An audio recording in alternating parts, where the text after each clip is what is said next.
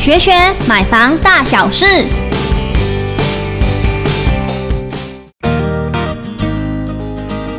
自己向自售屋主买房就真的会省到钱吗？三大风险先搞懂，避免因小失大哦。大家好，我是建宇先生 Jackson。今天来信的呢是竹北的小玉，那他在家附近呢看到就是有一栋房子在卖，就挂着自售的招牌，屋主他自己要卖这个房子，那想问一下建筑先生说，那我自己找屋主买房子是不是可以比较便宜？因为这样我就不用付那个中介的中介费了。其实以小玉这个例子哈，然后他看到那屋主把自己在家里面或者自己要卖的房子上面贴自售这个状况，其实在台湾很多，不外乎就是屋主想要省下中介费，那直接对消费者。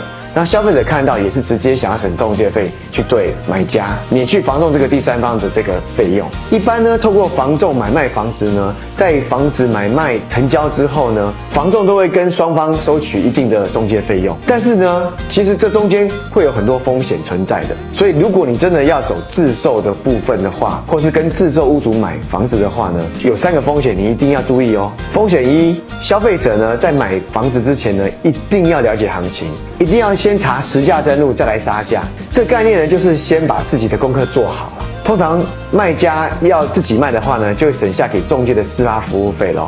所以呢，他在跟你交易的时候，他通常会愿意给一些更优惠的价格。所以呢，这时候你一定要先查好实价登录，因为如果你交给房仲卖，房仲会告诉你市场的行情。但是如果你要自己买卖呢，你就要先做好自己做好功课，到时候跟屋主谈就会比较顺利喽，也比较容易成交哦。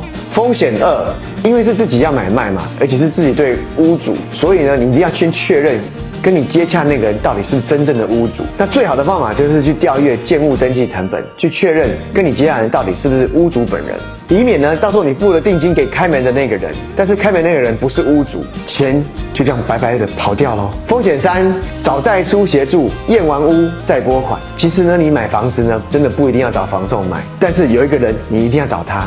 就是代书。那交屋前呢，我们先把钱存到旅保专户中。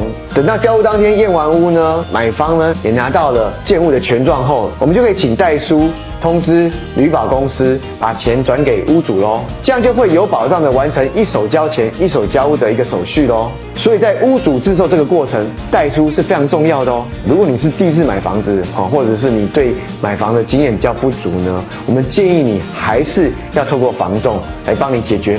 买房所有的大大小小的一些专业知识，像房仲会提供你很多像房屋鉴定啦、防水保固啦、履约保证啦、非凶宅鉴定啦等等这些专业的一些保障。那关于小玉的问题，希望我们有帮你解决到哦。我是建筑先生，我们下次见。